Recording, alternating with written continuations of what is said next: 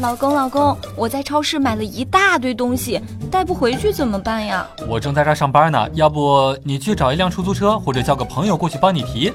老公，我已经搞定了，累死你也想不出来我是怎么拿回去的。我把东西吃了一半，剩下的颠回来了。笑不笑由你。说到能吃的人呀，新主播 K K 也是一个非常能吃的人呢。听说呀，前两天的时候，他也是经过别人介绍，在自助餐厅当中跟别人相亲，去拿东西吃的时候，看见荔枝、黄桃、哈密瓜和火龙果做成的水果沙拉，也是心中大喜。哇哦！然后呢，K K 就拿了一盘，在附近的一桌就开始吃了。吃完之后继续拿，拿完之后继续吃，就这样吃了两个小时，才忽然想起来，哎呀，那边还有一桌人在等着他过去相亲呢。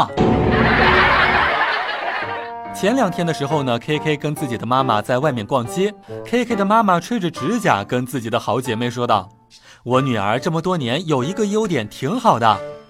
”K K 呢心里面想着，一定是要夸自己聪明机灵勤快，等的脸都要红了，整个人羞涩是抑制不住的。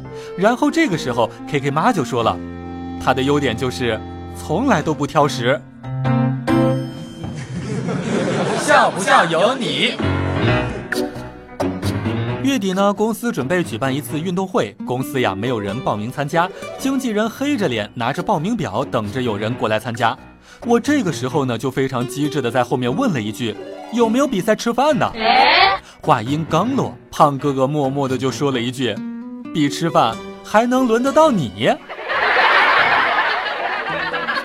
大鱼哥最近一段时间呀也在研究酸奶这件事情，吃货为什么要喝两瓶酸奶呢？其实呀，第一瓶是为了消化，可以让自己吃的更多；第二瓶呢，是因为喝完了第一瓶之后太饿了，又找不到吃的，没办法，只好再喝一瓶，把第一瓶酸奶消化掉。